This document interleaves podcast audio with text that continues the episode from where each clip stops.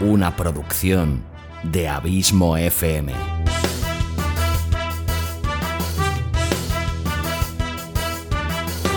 ¿Quieres disfrutar de tu tiempo libre escuchando grandes historias, audiolibros y relatos? Un podcast literalmente literario.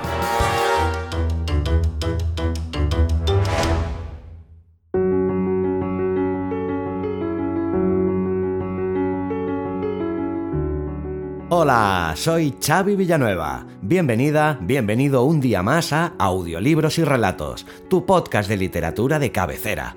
O eso espero.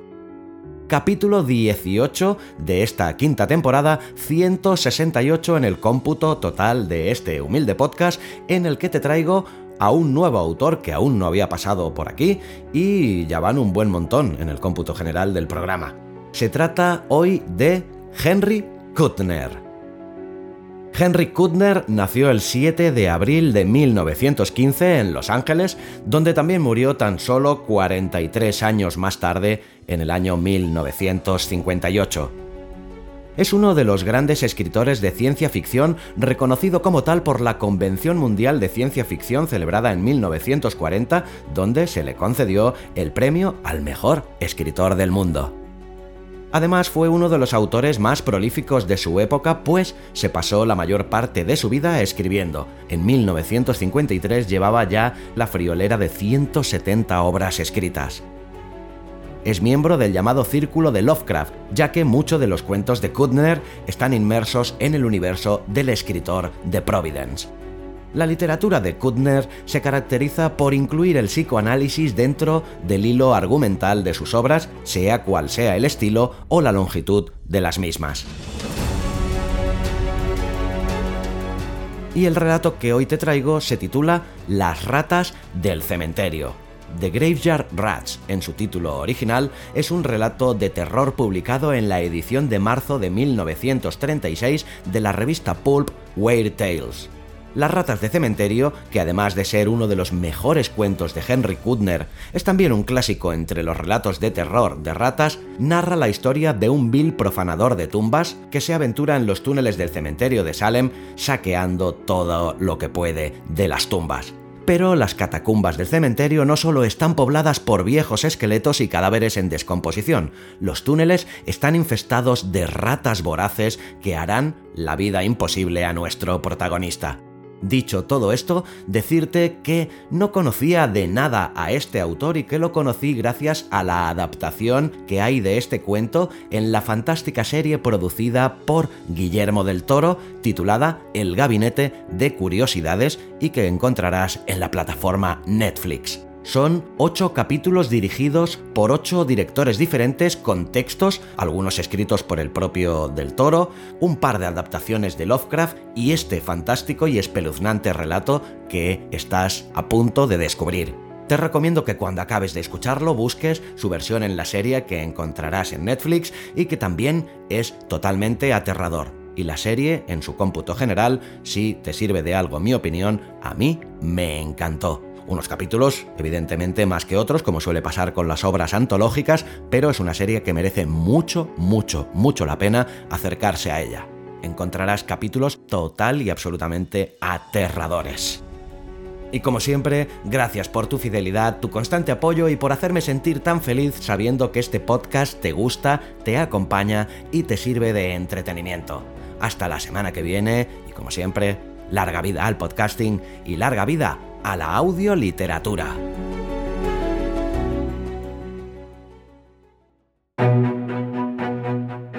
Colecciones de audiorelatos premium de Abismo FM. Dos colecciones de ocho capítulos cada una. Colección Sherlock Holmes y colección La Dimensión Desconocida puedes comprar cada capítulo individualmente por un euro y medio o la colección completa de ocho capítulos por tan solo 10 euros www.abismofm.com barra colecciones. O si me escuchas desde la plataforma iVoox, podrás escuchar ambas colecciones suscribiéndote a los capítulos exclusivos para fans. Colecciones de audiorelatos premium de Abismo FM. ¿Te los piensas perder?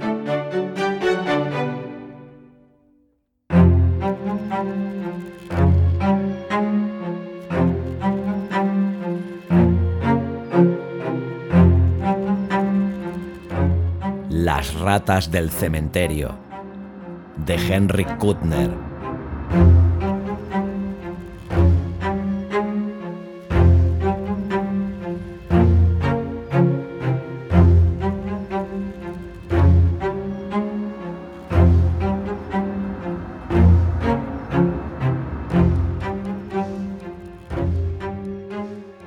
Anciano Mason, guardián de uno de los más antiguos cementerios de Salem, mantenía una verdadera guerra con las ratas.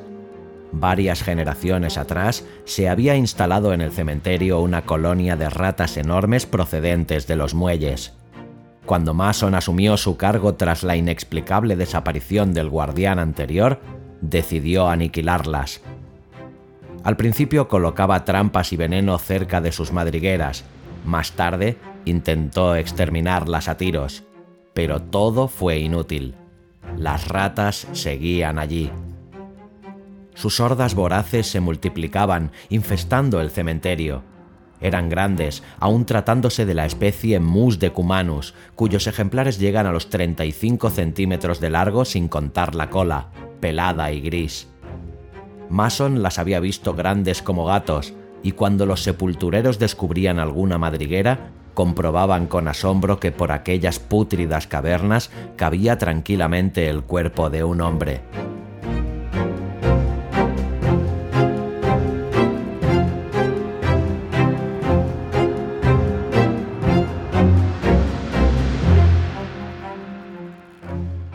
Al parecer, los barcos que antaño atracaban en los ruinosos muelles de Salem debieron de transportar cargamentos muy extraños.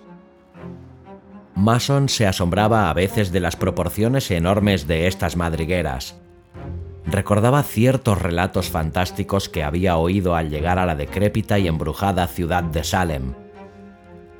Eran relatos que hablaban de una vida embrionaria que persistía en la muerte, oculta en las perdidas madrigueras de la tierra.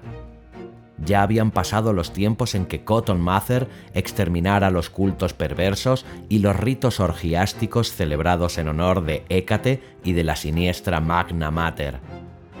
Pero todavía se alzaban las tenebrosas mansiones de torcidas buhardillas, de fachadas inclinadas y leprosas, en cuyos sótanos, según se decía, aún se ocultaban secretos blasfemos y se celebraban ritos que desafiaban tanto a la ley como a la cordura.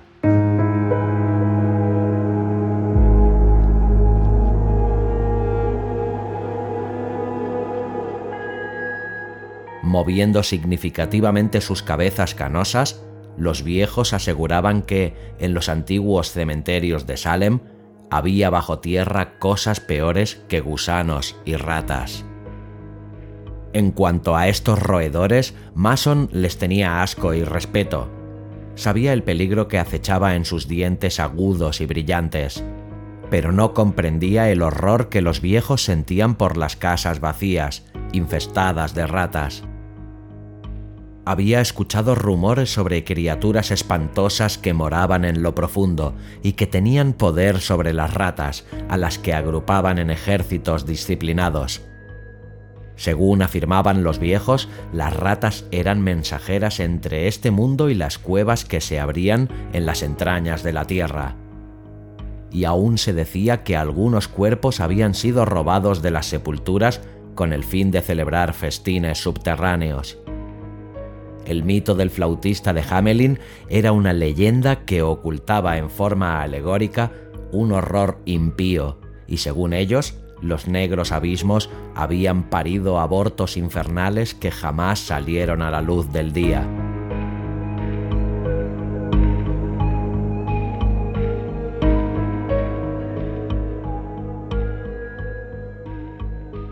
Mason no hacía caso de estos relatos no tenía trato con sus vecinos y de hecho hacía lo posible por mantener en secreto la existencia de las ratas. De conocerse el problema, tal vez iniciasen una investigación, en cuyo caso tendrían que abrir muchas tumbas.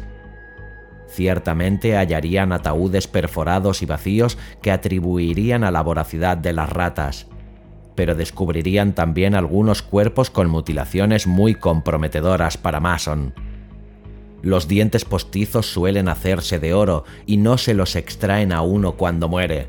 La ropa, naturalmente, es diferente, porque la empresa de pompas fúnebres suele proporcionar un traje de paño sencillo perfectamente reconocible después. Pero el oro no lo es. Además, Mason negociaba también con algunos estudiantes de medicina y médicos poco escrupulosos que necesitaban cadáveres sin importarles demasiado su procedencia. Hasta ese momento, Mason se las había arreglado para que no haya investigaciones negaba tajantemente la existencia de las ratas, aun cuando éstas le hubiesen arrebatado el botín. A Mason no le preocupaba lo que pudiera suceder con los cuerpos después de haberlos saqueado, pero las ratas solían arrastrar el cadáver entero por un boquete que ellas mismas roían en el ataúd. El tamaño de aquellos agujeros lo asombraba. Curiosamente, las ratas horadaban siempre los ataúdes por uno de los extremos, y no por los lados. Parecía como si trabajasen bajo la dirección de algo dotado de inteligencia. Ahora se encontraba ante una sepultura abierta. Acababa de quitar la última palada de tierra húmeda y de arrojarla al montón que había formado a un lado. Desde hacía semanas que no paraba de caer una llovizna fría y constante. El cementerio era un lodazal pegajoso del que surgían las mojadas lápidas en formaciones irregulares. Las ratas se habían retirado a sus cubiles, no se veía ni una, pero el rostro flaco de Mason reflejaba una sombra de inquietud. Había terminado de descubrir la tapa de un ataúd de madera. Hacía varios días que lo habían enterrado, pero Mason no se había atrevido a desenterrarlo antes. Los parientes del muerto aún visitaban su tumba, aún lloviendo, pero a estas horas de la noche no era fácil que vinieran por mucho dolor y pena que sintiesen. Y con este pensamiento tranquilizador, se enderezó y echó a un lado la pala. Desde la colina donde estaba el cementerio se veían parpadear apenas las luces de Salem a través de la lluvia. Sacó la linterna del bolsillo, apartó la pata y se inclinó a revisar los cierres de la caja. De repente se quedó rígido. Bajo sus pies había notado un murmullo inquieto, como si algo arañara o se revolviera dentro. Por un momento sintió una punzada de terror supersticioso que pronto dio paso a una ira insensata, al comprender el significado de aquellos ruidos. Las ratas se le habían adelantado otra vez.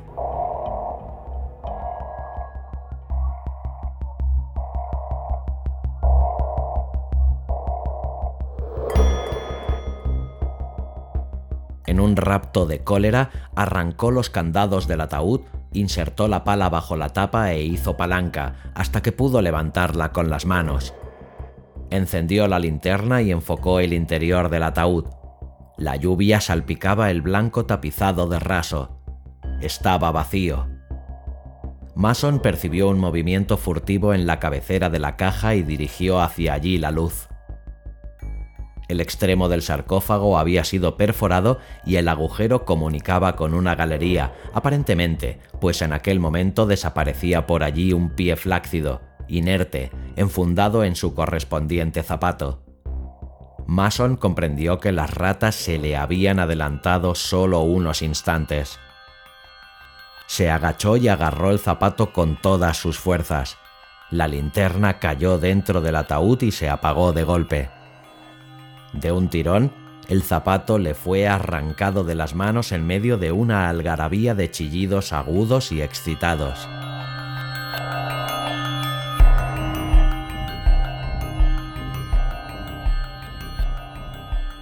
Un momento después, había recuperado la linterna y la enfocaba por el agujero. Era enorme Tenía que serlo, de lo contrario no habrían podido arrastrar el cadáver. Mason intentó imaginarse el tamaño de aquellas ratas capaces de tirar del cuerpo de un hombre. Llevaba su revólver cargado en el bolsillo y esto le tranquilizaba. De haberse tratado del cadáver de una persona ordinaria, Mason habría abandonado su presa a las ratas antes de aventurarse por aquella estrecha madriguera pero recordó los gemelos de sus puños y el alfiler de su corbata, cuya perla debía de ser indudablemente auténtica, y sin pensarlo más, se enganchó la linterna al cinturón y se introdujo por el boquete. El acceso era angosto. Delante de sí, a la luz de la linterna, podía ver cómo las suelas de los zapatos seguían siendo arrastradas hacia el fondo del túnel.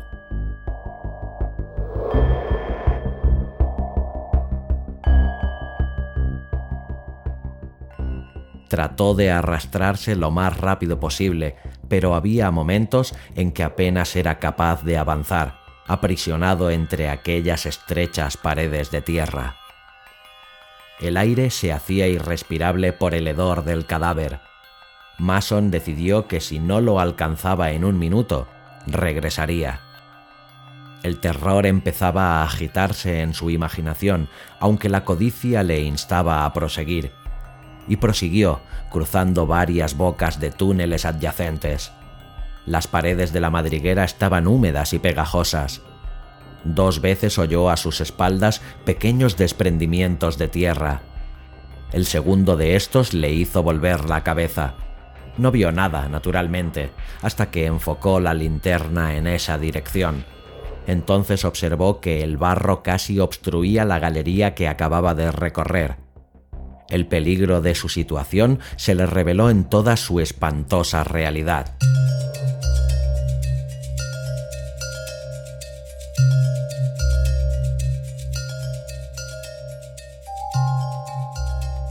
El corazón le latía con fuerza solo de pensar en la posibilidad de un hundimiento.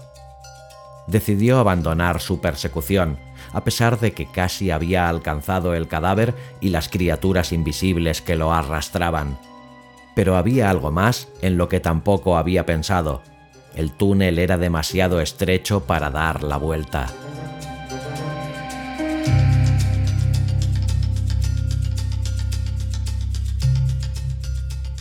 El pánico se apoderó de él por un segundo, pero recordó la boca lateral que acababa de pasar y retrocedió dificultosamente hasta allí.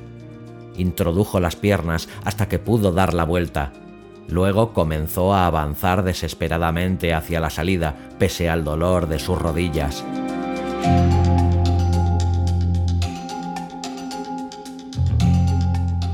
De repente una puntada le traspasó la pierna Sintió que unos dientes afilados se le hundían en la carne y pateó frenéticamente para librarse de sus agresores. Oyó un chillido penetrante y el rumor presuroso de una multitud de patas que se escabullían. Al enfocar la linterna hacia atrás, lanzó un gemido de horror. Una docena de enormes ratas lo observaban atentamente y sus ojos malignos parpadeaban bajo la luz.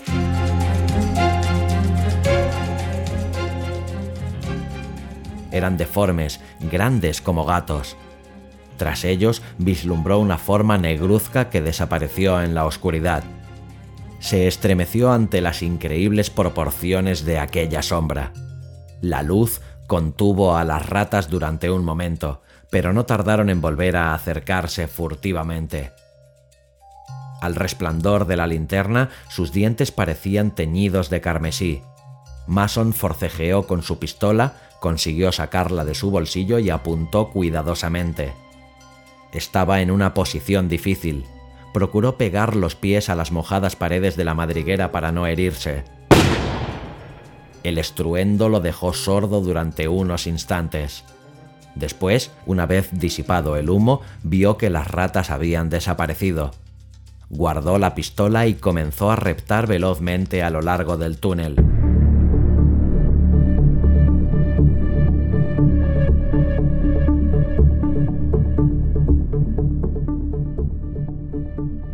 Pero no tardó en oír de nuevo las carreras de las ratas que se le echaron encima otra vez.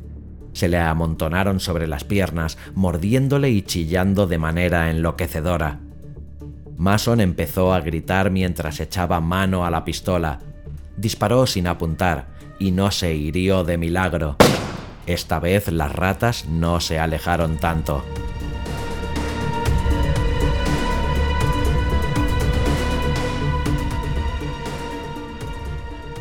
Mason aprovechó la tregua para reptar lo más rápido que pudo, dispuesto a hacer fuego a la primera señal de un nuevo ataque.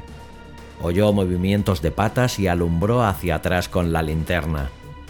Una enorme rata gris se paró en seco y se quedó mirándole, sacudiendo sus largos bigotes y moviendo de un lado a otro, muy despacio, su cola áspera y pelada.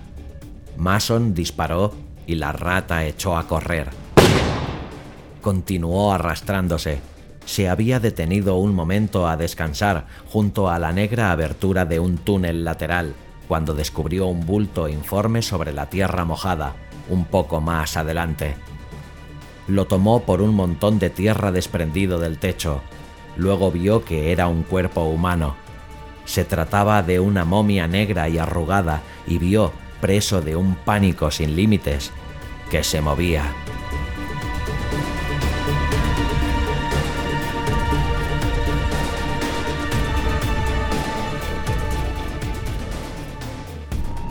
Aquella cosa monstruosa avanzaba hacia él y a la luz de la linterna vio su rostro horrible a poca distancia del suyo.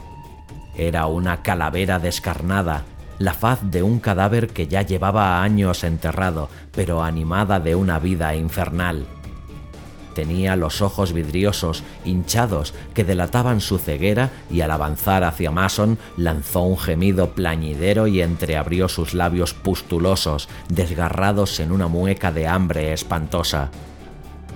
Mason sintió que se le helaba la sangre.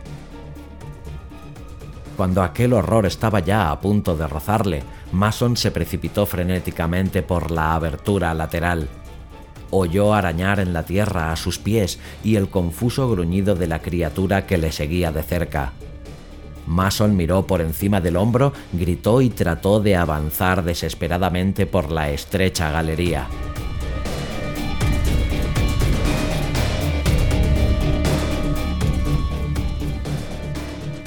Reptaba con torpeza, las piedras afiladas le herían las manos y las rodillas.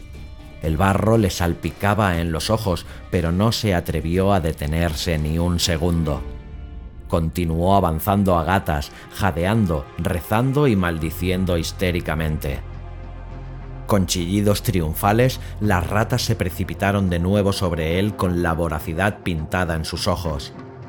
Mason estuvo a punto de sucumbir bajo sus dientes, pero logró desembarazarse de ellas, el pasadizo se estrechaba y sobrecogido por el pánico, pataleó, gritó y disparó hasta que el gatillo pegó sobre una cápsula vacía.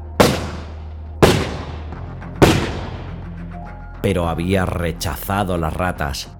Observó entonces que se hallaba bajo una piedra grande, encajada en la parte superior de la galería que le oprimía cruelmente la espalda. Al tratar de avanzar notó que la piedra se movía y se le ocurrió una idea.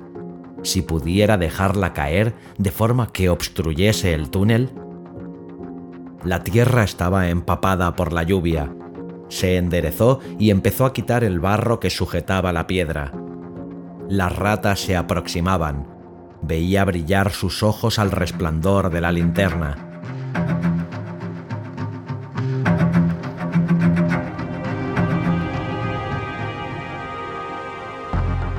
Siguió cavando frenético. La piedra cedía. Tiró de ella y la movió de sus cimientos. Se acercaban las ratas. Era el enorme ejemplar que había visto antes. Gris, leprosa, repugnante, avanzaba enseñando sus dientes anaranjados. Mason dio un último tirón de la piedra y la sintió resbalar hacia abajo. Entonces reanudó su camino a rastras por el túnel. La piedra se derrumbó tras él y oyó un repentino alarido de agonía. Sobre sus piernas se desplomaron algunos terrones mojados. Más adelante le atrapó los pies un desprendimiento considerable del que logró desembarazarse con dificultad. El túnel entero se estaba desmoronando.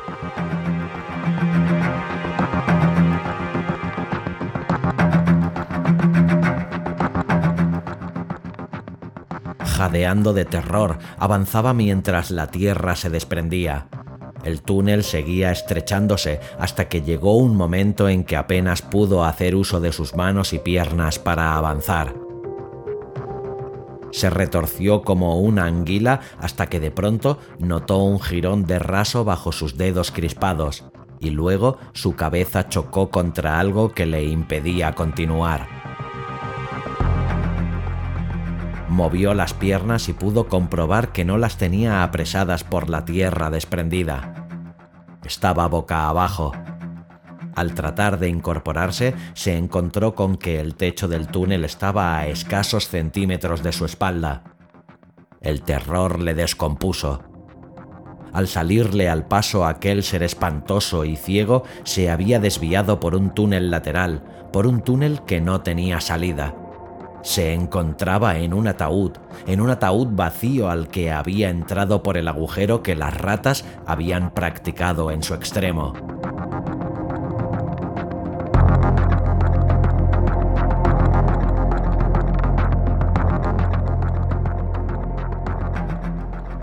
Intentó ponerse boca arriba, pero no pudo. La tapa del ataúd le mantenía inexorablemente inmóvil. Tomó aliento e hizo fuerza contra la tapa. Era inamovible, y aun si lograse escapar del sarcófago, ¿cómo podría excavar una salida a través del metro y medio de tierra que tenía encima?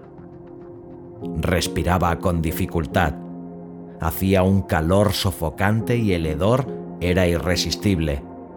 En un paroxismo de terror, desgarró y arañó el forro acolchado hasta destrozarlo.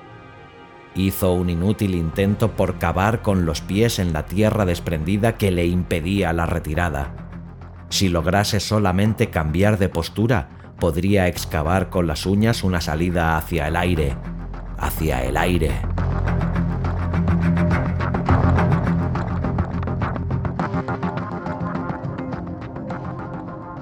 Una agonía candente penetró en su pecho. El pulso le dolía en los globos oculares. Parecía como si la cabeza se le fuera hinchando, a punto de estallar. De pronto oyó los triunfales chillidos de las ratas. Comenzó a gritar, enloquecido, pero no pudo rechazarlas esta vez. Durante un momento se revolvió histéricamente en su estrecha prisión y luego se calmó boqueando por falta de aire. Cerró los ojos, sacó su lengua ennegrecida y se hundió en la negrura de la muerte, con los locos chillidos de las ratas taladrándole los oídos.